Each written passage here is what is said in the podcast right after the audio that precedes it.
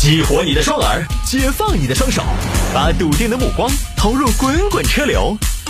给我一个槽点，我可以吐槽整个地球仪。微言大义，换种方式纵横网络江湖。来，欢迎各位继续回到今天的微言大义，接着来聊小新闻。有听众朋友说摆一下这个事情，摆一下货车高速爆胎，司机花了一千八网上找救援，结果呢对方帮打幺幺零。我谢谢你啊，一千八打幺幺零一点都不贵。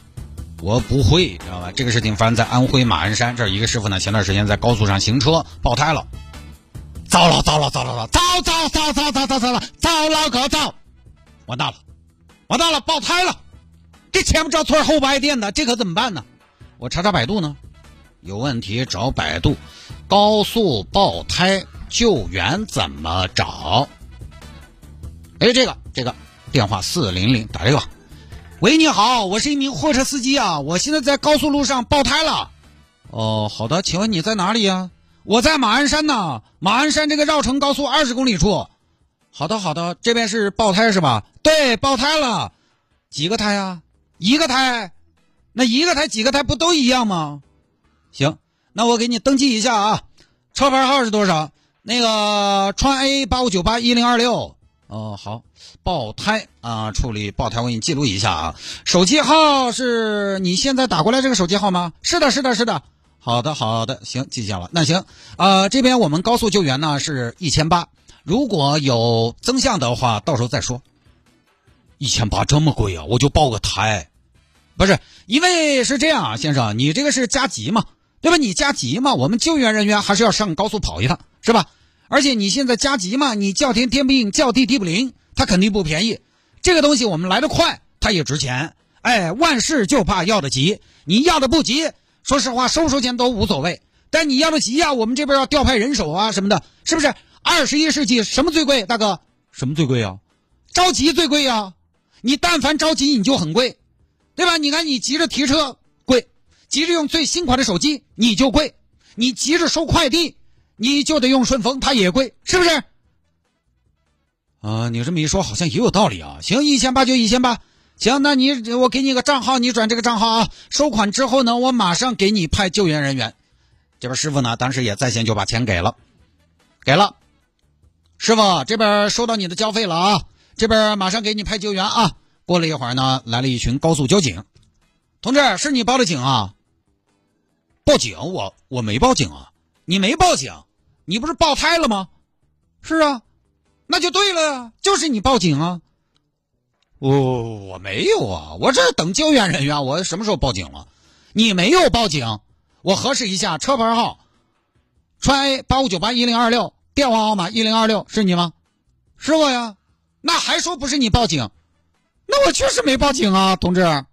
那我就奇怪了，刚才我们接到有人报警，说你车爆胎了，需要救援。是吧？还有人报警？我是需要救援，但是我没报警啊！我刚才倒是打了一个高速救援服务电话，然后他就跟我说让我等救援。你打多少号啊？我就是打那个一个四零零四零零四零零什么号码？四零零就是一个什么企业号码吧？我们是幺幺零啊！这个号码谁给你的？那个我百度嘛，百度李彦宏给我的。谁？就百度嘛，我百度上面查出来的。我就说我需要救援，然后他还收了我。一千八百块钱，还收了一千八，你给了吗？我给了呀，我他说了给钱就给我派救援人员，那怎么你们来了我没报警啊？哼，看来呀就是那边报的警，你被骗了，大哥，啥意思啊？就你给他打电话请救援，他给我们打电话请我们来救援，啊？给那边打电话，快！喂，你好，我是刚才那个找你们说高速救援爆胎那个，给了你一千八百块钱那个。哦哦，你好，怎么了，师傅？救援队员赶到现场了吗？赶到了呀。哦，那就行，那挂了啊。不不不是，你别挂，我这边赶过来的是交警啊。是交警？对啊，是交警啊。你怎么解释？我什么怎么解释？怎么呢？大哥有什么疑问？交警是没法救援吗？交警救援不是更专业吗？让我来说，同志，你好，我是交警。哦，你好，交警同志，我们已经派救援人员去了。我知道，我就是你派的呗，我能不知道？你派的救援人员就是我们交警吧？呃，这个你这价值一千八的道路救援服务，不会就是帮着师傅报警吧？呃，你这是骗呢？也不能这么说吧，警察同志，这个这个我们是提供一种解决方案。你啥解决方案？你解决啥了？对呀，我们就是方案嘛，我们我们这个叫知识付费。你看，我虽然没做什么实际的事情吧，但是你看，我知道什么？我知道高速爆胎找谁，这就是我什么？我的知识，我靠墨水吃饭。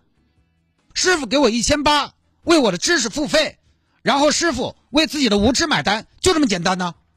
啊，就是说，我给你一千八找你救援，你的救援方式就是帮我报警呗？